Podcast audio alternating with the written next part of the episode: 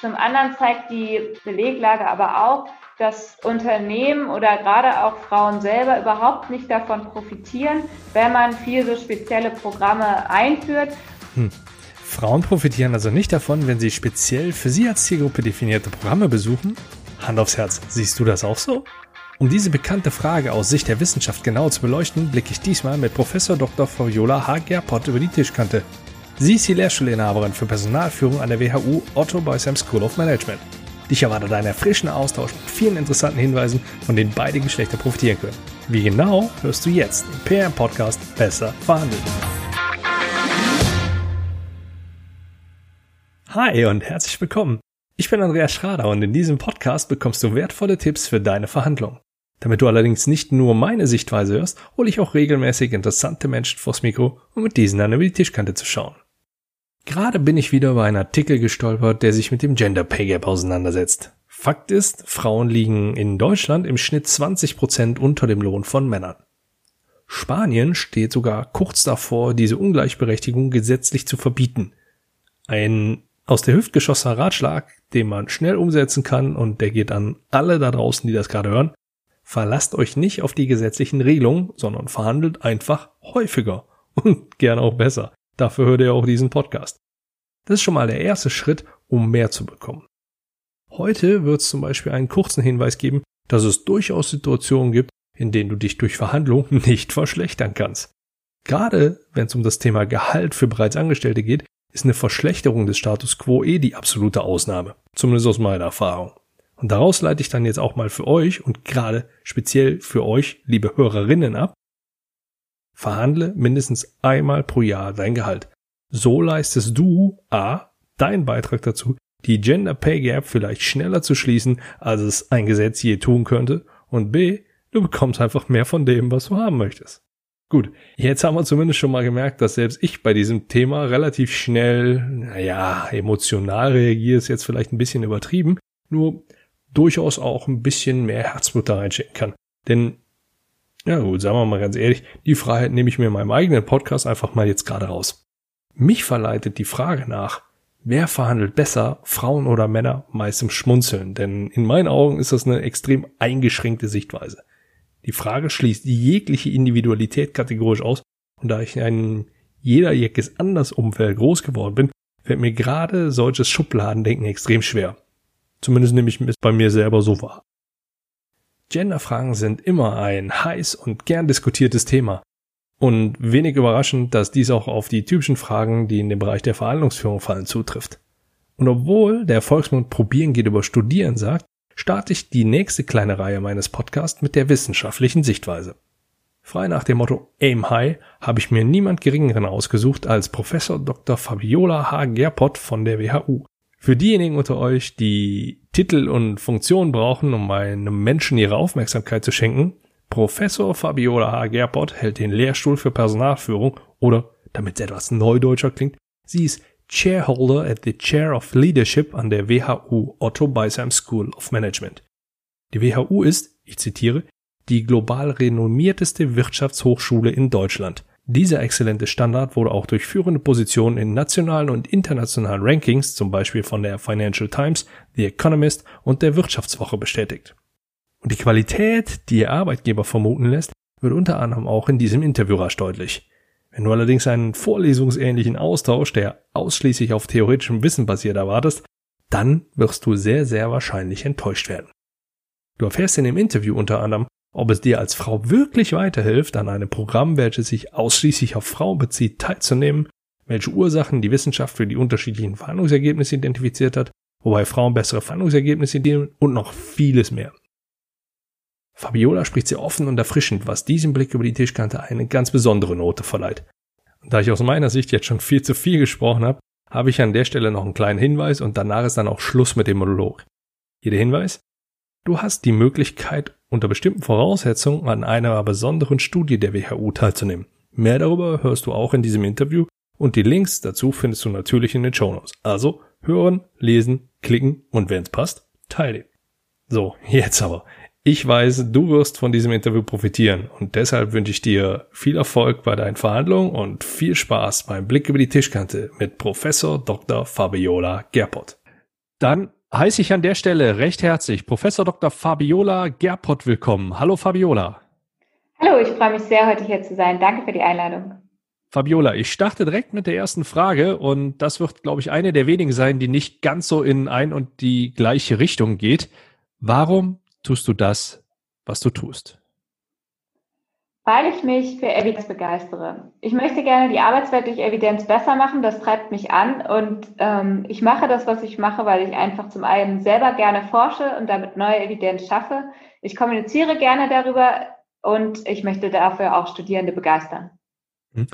Dann bringen wir die ganze Sache doch mal direkt zum Punkt. Ich hatte es ja bereits gesagt, dass dein oder einer deiner Schwerpunkte auf Verhandlungstechniken gelegt ist und dabei betrachtest du auch sehr gerne die Unterschiede zwischen Männern und Frauen in Verhandlungen. Wer verhandelt denn besser? Das ist eine sehr gute Frage die man indirekt beantworten kann. Also wenn man sich anguckt, was Studien machen, ähm, die andere Studien zusammenfassen, also sogenannte Meta-Analysen, die sehr viele verschiedene Studien zusammenfassen und gucken, was kommt raus, dann sieht man, dass im Durchschnitt aller dieser Studien Männer tatsächlich bessere Verhandlungsergebnisse erzielen als Frauen. Das heißt allerdings nicht automatisch, dass Männer jetzt unbedingt die besseren Strategien am Start haben. Das heißt nur erstmal, dass Frauen unter Umständen für dasselbe Verhalten anders ich will nicht sagen bestraft werden, aber anders in Verhandlungen behandelt werden. Und woran liegt das?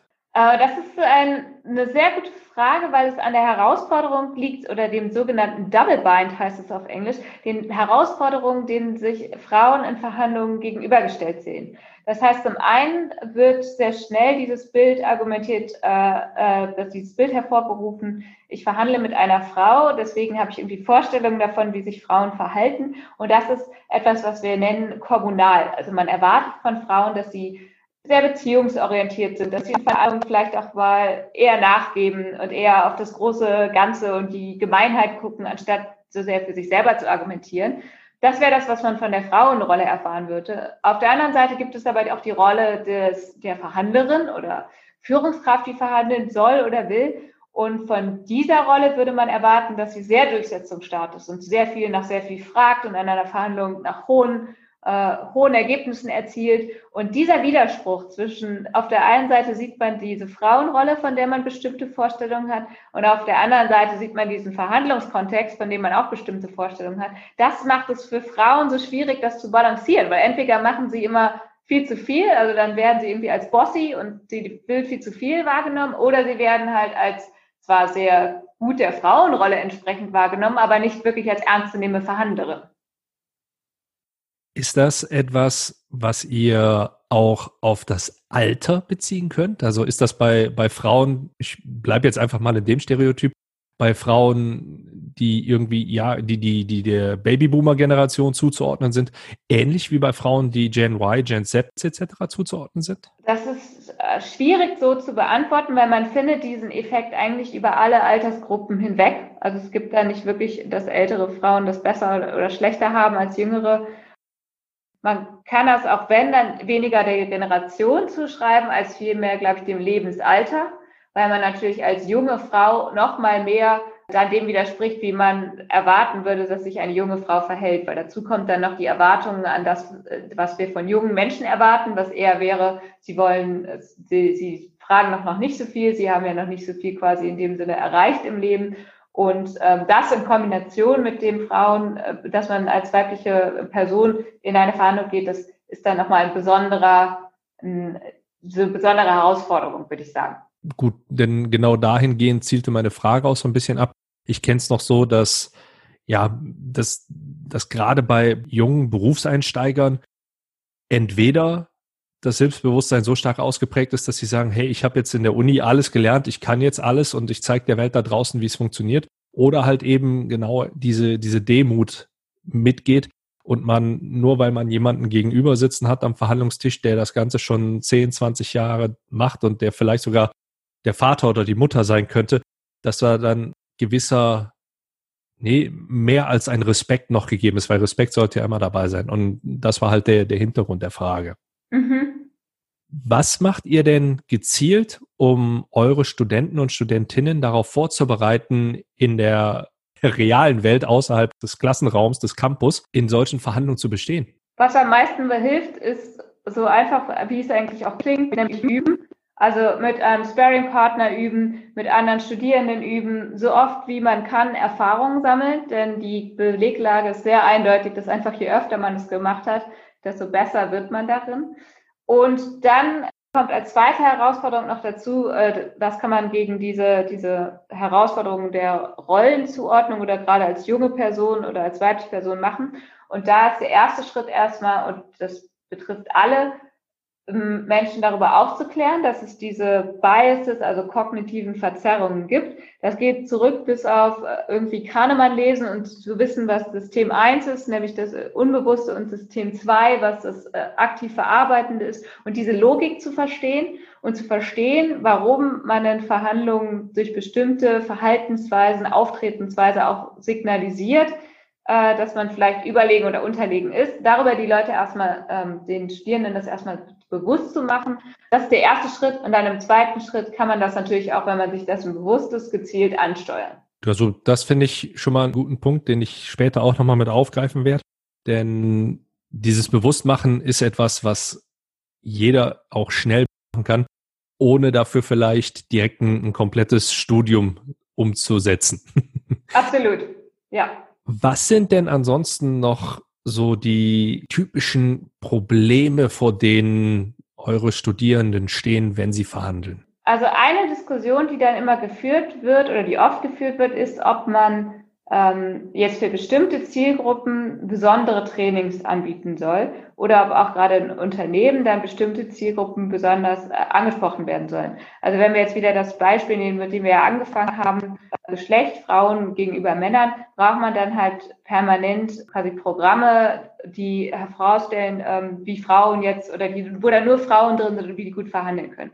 Und das halte ich für etwas zu kurz gegriffen, daran anzusetzen, weil zum einen, wenn Frauen nur mit anderen Frauen verhandeln, ist das zwar schön, aber weit weg von der Arbeitsrealität. Zum anderen zeigt die Beleglage aber auch, dass Unternehmen oder gerade auch Frauen selber überhaupt nicht davon profitieren, wenn man viel so spezielle Programme einführt, weil man dann etwas erreicht, was man was man eben nicht Gender Blindness nennt, sondern Gender Awareness auf Englisch. Also auf Deutsch würde es sein, man äh, schafft, erhebt es erst besonders hervor, dass es irgendwie Geschlechterunterschiede gibt. Und das macht es für Frauen in Verhandlungen paradoxerweise sogar noch schwieriger, gut zu verhandeln, als wenn man eine Umgebung macht, in der oder Umgebung gestaltet, in der jetzt Geschlechterunterschiede weniger herausgestellt und auch weniger betont werden.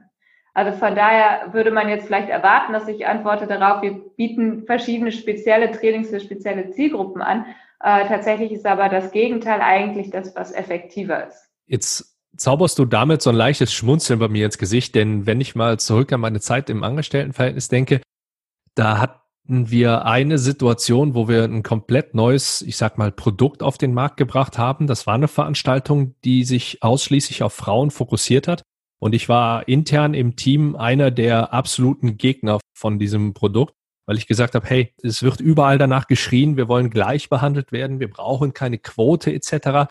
Da habe ich einen kompletten Widerspruch drin gesehen und habe gesagt, das ist ein unternehmerisch gesehen ein zu dünnes Eis, auf das wir uns da begeben würden, wenn wir sagen, hey, wir, wir machen jetzt etwas nur speziell für Frauen.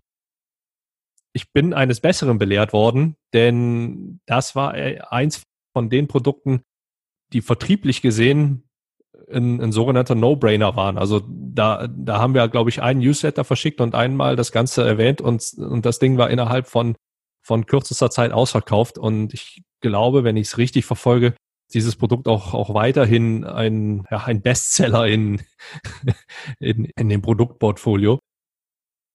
Wie erklärst du dir denn dieses Phänomen? Ja, das ist eine interessante Erfahrung, die ich tatsächlich auch teilen kann. Und ich bin ja auch selber sehr viel in Frauennetzwerken und Frauen-Mentoring-Programmen involviert, was jetzt erstmal widersprüchlich klingen mag.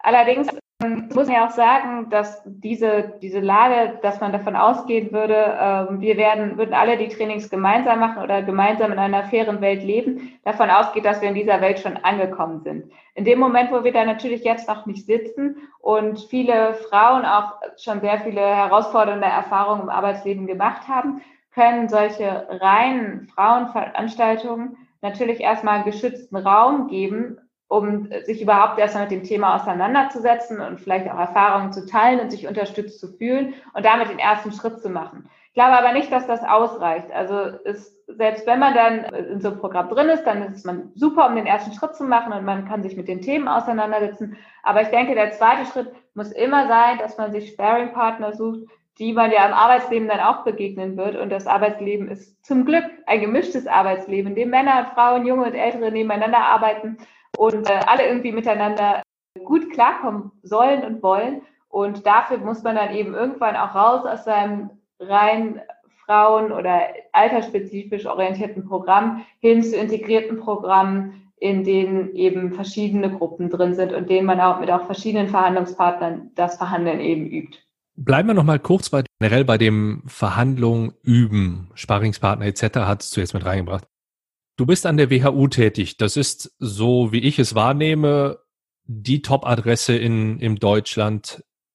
Ich weiß nicht, wie ihr im, im globalen Vergleich abschneidet, ob ihr da mit der Ivy League mithalten könnt. Allerdings ist das, was ich so mitgenommen habe, WHU absolute Top-Adresse.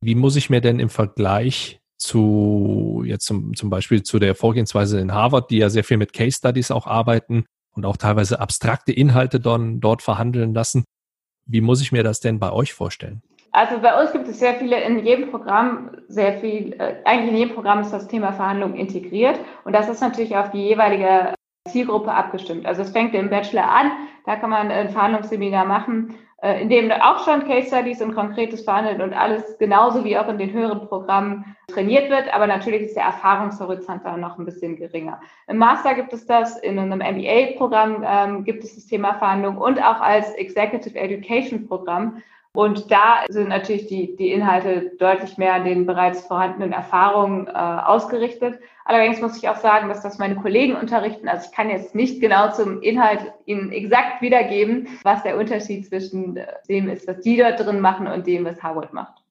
Jetzt habe ich an der Stelle noch eine Frage und zwar, wie sind denn deine persönlichen Erfahrungen in Verhandlungen? Wie viel kannst du uns denn darüber oder wie viel magst du uns denn darüber verraten?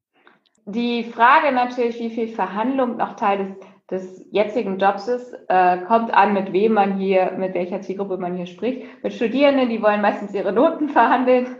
da geht aber meistens auch von unserer Seite nicht so viel. Da ist gute Vorbereitung alles, dann ist man sicher abgedeckt. Als Professorin selbst verhandelt man eigentlich am meisten über die eigene Zeit weil das irgendwie das ist, was die begrenzteste Ressource ist und die kann man in Lehre stecken, die kann man in Forschung stecken, die kann man in Praxisprojekte stecken. Und diese Zeit gut zu verhandeln, ich glaube, das würde ich auch als größte Herausforderung im Moment sehen, ähm, weil das auch finanziell, wie du schon sagtest, recht schwer abzustecken ist. Wie viel Geld ist wert, dass ich, mir dann die Zeit aber fehlt, um vielleicht Forschung voranzutreiben, die aber an späterer Stelle sehr viel wichtiger wird für das, was ich dann wieder in Geld nehmen kann. Es ist sehr schwer, das so zu quantifizieren und auch die größte Herausforderung. Da wir bei dem Thema sind, wer sind da die schwierigeren Verhandlungspartner? Männlein oder Weiblein? Äh, gleichermaßen interessanterweise. Bei Studierenden sehen wir schon die neue Generation, um das Thema von dir Generationen zurückzukommen.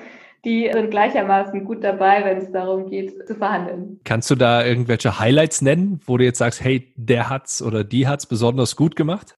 Besonders schön ist immer, wenn Studierende anfangen zu malen in Klausuren und zu meinen, dass sie damit das Konstrukt abbilden können. Und dann kommt es zu recht interessanten Diskussionen, wo dann gemeint wird, dass in dieser Grafik quasi ersichtlich wäre, wie die Lösung für die, für die Klausur wäre. Tatsächlich war das bis jetzt aber meistens erfolgreich eher für unsere Seite als für die des Studierenden, weil wir bis jetzt noch nie aus der Grafik herauslesen konnten, dass das die Lösung ist. Okay, da ist dann die fehlende Klarheit. Ja. Okay. Das stelle ich mir, stelle ich mir gerade als, als sehr, sehr gutes Beispiel vor. Und wenn ich so an meine Studienzeit zurückdenke, ich habe mir relativ schnell bewusst gemacht, wo meine Stärken und Schwächen liegen. Und ich weiß, sie liegen nicht in Zeichnen. Von daher habe ich alles, was mit Grafiken zu tun hat, immer so rudimentär wie möglich dann halt umgesetzt. Und das auch nie als Ansatzpunkt gesehen, um, um in eine spätere Verhandlung wegen Noten zu gehen. Was war denn jetzt zurückblickend auf deine Karriere die bisher knackigste Verhandlung, die du geführt hast? Mm, natürlich sind Gehaltsverhandlungen oder Verhandlungen über eine Position immer sehr einschneidend an die erinnert man sich sehr doll. Aber eigentlich würde ich sagen, meine einschneidendste Verhandlung war tatsächlich während meiner Studiumszeit. Und da ging es äh, um eine Studenteninitiative und wir wollten eine Veranstaltung machen. Es ging dafür Geld zu, einzuwerben. Und da habe ich damals sehr, sehr gut, fand ich, für das Team verhandelt. Und das war für mich deswegen ähm, die einschneidendste oder vom Learning her größte Erfahrung, weil ich erst nachher verstanden habe, warum das wahrscheinlich erfolgreich war. Zum einen, weil ich sehr für diese Idee stand, zum anderen aber gibt es tatsächlich viel Forschungsbelege dafür, dass Frauen besser verhandeln, wenn sie für andere verhandeln. Und das funktioniert wohl fast immer sehr gut, ähm, dass man nicht so sehr dass die Verhandlungssituation so framed, also so bezeichnet, als würde man für seine eigenen Interessen verhandeln, sondern für die eines Teams oder einer Organisation oder eines Unternehmens.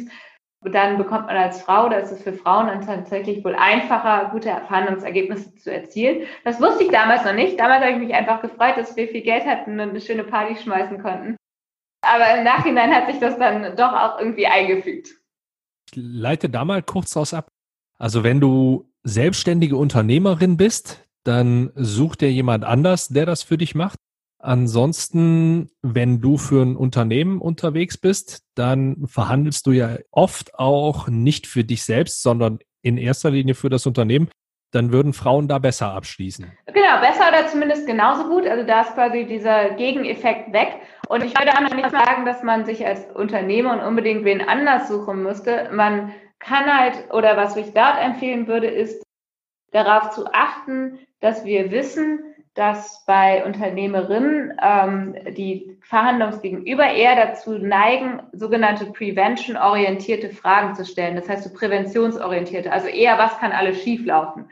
Also man hat irgendwie ein Startup, man möchte dafür Geld haben und die Fragen bei Gründerinnen sind dann sehr viel mehr als bei Gründern darauf fokussiert, äh, was alles potenziell schieflaufen könnten, wogegen bei Männern in der Tendenz mehr danach gefragt wird, wie denn, wenn das Geschäftsmodell gut läuft, alles Mögliche dann umgesetzt werden könnte. Und wenn man sich dessen bewusst ist, kann man als Gründerin, glaube ich, auch viel dazu machen, die Fragen in eine Richtung zu trennen, die mehr auf die Möglichkeiten gehen als auf die Hindernisse und damit auch seine Chancen erhöhen, mindestens genauso viel Funding, wenn nicht auch mehr zu kriegen. Du hattest ja jetzt schon direkt die Vorbereitung angesprochen für, für solche Verhandlungssituationen. Wenn jetzt Studenten reinkommen und mit dir verhandeln möchten, was sind denn so deine Tipps, die du denen mit auf den Weg geben kannst, damit die gut vorbereitet reinkommen und das für dich nicht reine Zeitverschwendung wird?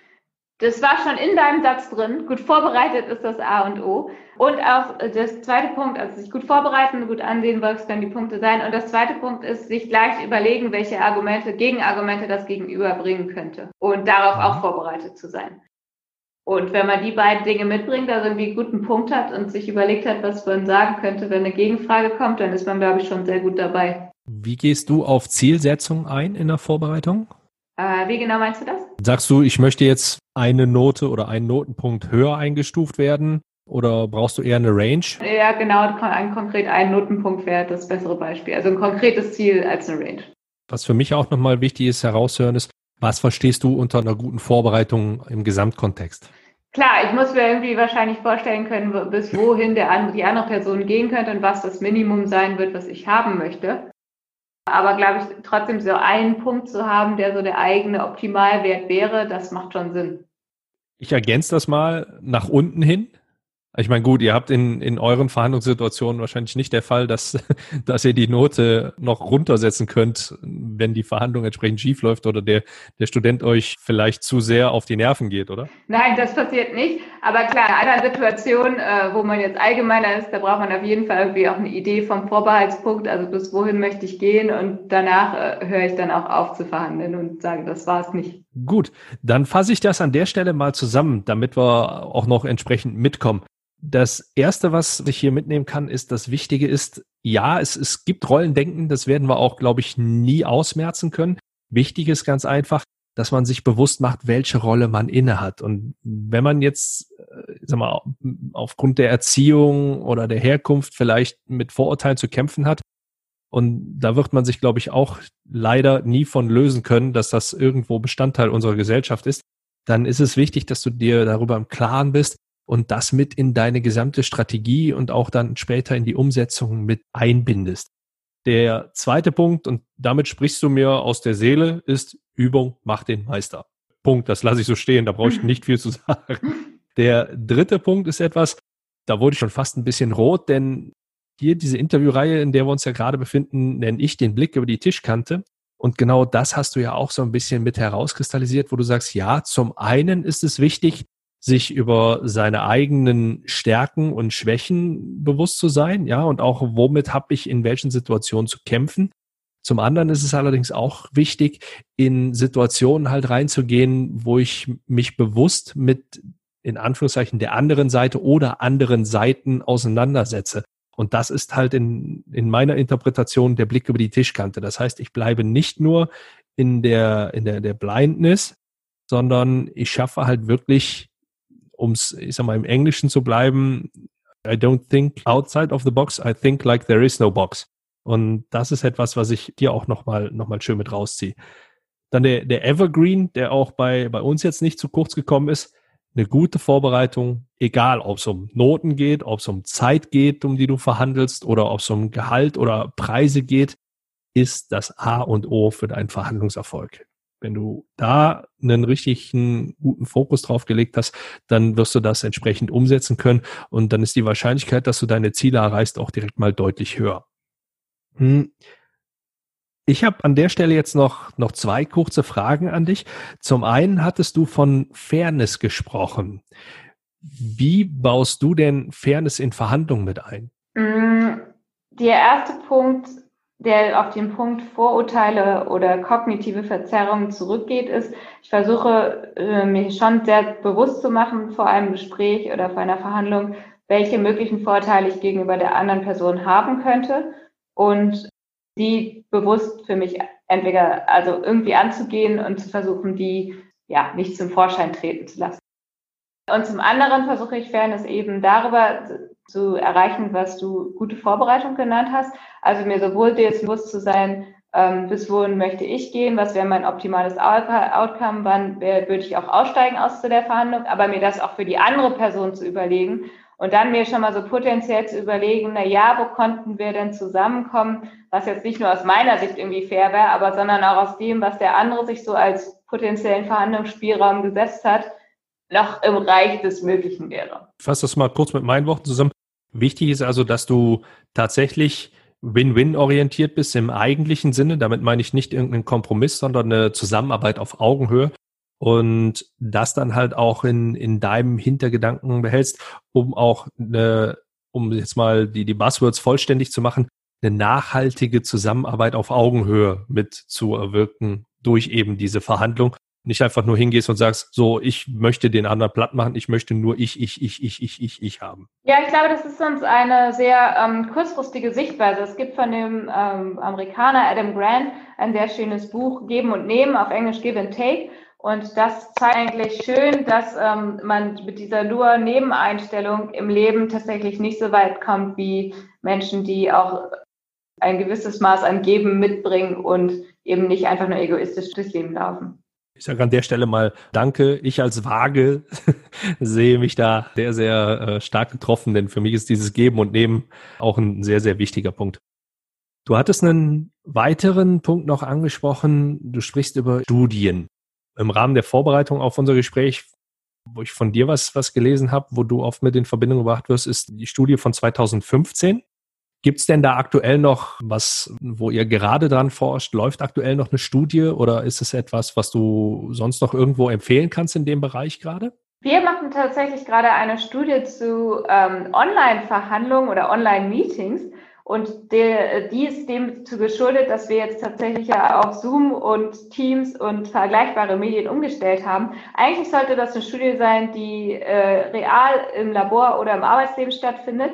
Und dadurch, dass jetzt Corona kam, haben wir beschlossen, die online zu machen. Und da funktioniert es so, dass Menschen ihre Verhandlungen oder auch normale Arbeitsplatzmeetings, wir machen beides, auf Video aufnehmen können und von uns eine Analyse kriegen, was genau dort abgelaufen ist, was gut war und was nicht so gut war und als quasi Einsatz des anderen, dafür, dass wir Ihnen eine Analyse von Ihrer Verhandlung liefern, bekommen äh, wir dafür oder bitten wir die Person dafür einmal vorher einen kurzen Fragebogen auszufüllen und nachher. Und damit erhoffen wir uns, die Forschungswelt dahingehend voranzutreiben, noch genauer zu verstehen, welche genauen Verhandlungsweisen von männlichen versus weiblichen Verhandlern denn erfolgreich sind und auch in welcher Konstellation. Was muss man tun, um an dieser Studie noch teilnehmen zu können? Sich bei uns melden, äh, entweder über eine Internetseite, also wenn man WHU-Meetings äh, für Biola Airport eingibt, dann wird man das finden.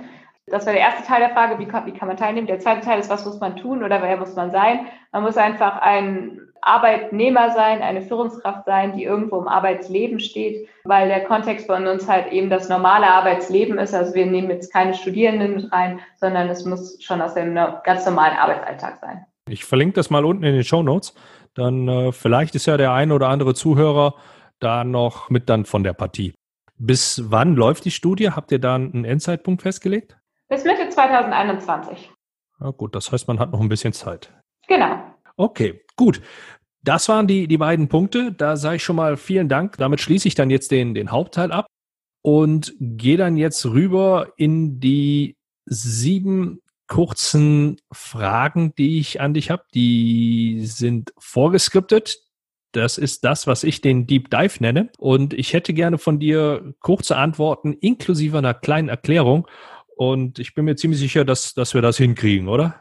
Cool, also ein Deep Dive mit irgendwie Short Answer. Ganz genau. Ja. Perfekt.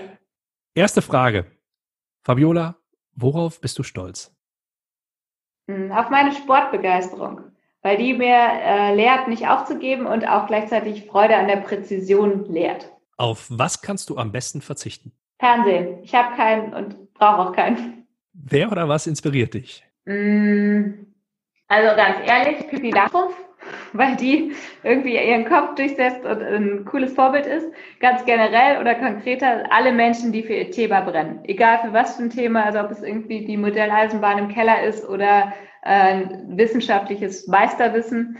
Ähm, Hauptsache, man brennt für irgendein Thema und diese Begeisterung inspiriert mich total, finde ich immer wieder ansteckend. Wie bildest du dich weiter? Konferenzen, Bücher und Podcasts. Kannst du da ein paar Beispiele geben?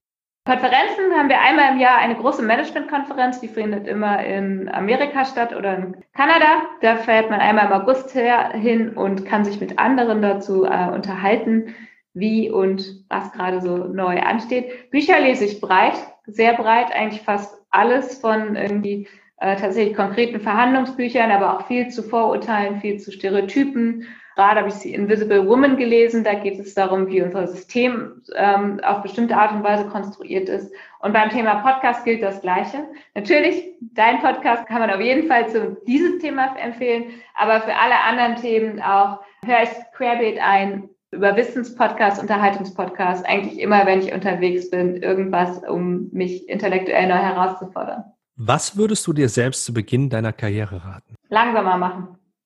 Ich ähm, habe natürlich alles sehr schnell gemacht und das ist auch schön, recht früh dann schon recht weit gekommen zu sein. Aber manchmal ist es vielleicht, wäre es vielleicht auch ganz sinnvoll gewesen, noch ein bisschen länger sich den Weg anzuschauen. Wie lautet dein Verhandlungstipp für unsere Zuhörer? Setzen Sie sich mit den Vorurteilen und kognitiven Verzerrungen auseinander, die Sie haben und die Ihr Verhandlungspartner haben könnte. Letzte Frage. Womit wirst du in diesem Jahr aufhören? Uh, schwierig. Ich würde hoffen, dass ich mit zu spät kommen aufhöre. Das wäre auf jeden Fall mein großes Ziel. Aber ich bin hoffnungslose Zeitoptimistin. Ich denke immer, alles dauert viel kürzer, als es dann wirklich dauert. Und ähm, deswegen bin ich eigentlich permanent leicht zwei Minuten zu spät. Es wäre schön, wenn ich damit aufhören könnte. Ich bin noch so medium optimistisch. Wenn du da einen super Tipp hast, wie das klappt, nehme ich ihn gerne mit. Ich direkt tue mich da gerade mit einem Tipp sehr schwer. Ansonsten empfehle ich dir, dich mal mit Ivan Blatter in Verbindung zu setzen. Den hatte ich auch schon bei mir hier im Podcast. Der ist Experte für Zeitmanagement und äh, Effektivitätstraining. Sehr, sehr angenehmer Gesprächspartner, ähnlich wie du. Ich glaube, er hat mit Sicherheit den einen oder anderen Tipp parat, der dir auch weiterhelfen könnte. Perfekt, das hilft bestimmt auch für Verhandlungen, wenn man da ein gutes Zeitmanagement hat. Ja, hör mal rein. Also er gibt da schon eine ganze Menge Tipps mit, wo ich auch einiges an Feedback schon bekommen habe. Und das, das hilft. Sehr schön. Das hilft, hilft wirklich. Dann bin ich soweit durch jetzt, um deine letzte Antwort nochmal aufzugreifen. Wir liegen sehr, sehr gut in der Zeit. das hätte auch deutlich anders laufen können. das heißt, dein, dein Anschlusstermin wirst du mit einer sehr hohen Wahrscheinlichkeit noch ohne Probleme hinbekommen und hast vielleicht auch noch ein bisschen Zeit eingespart. Ich danke dir an der Stelle sehr, sehr herzlich.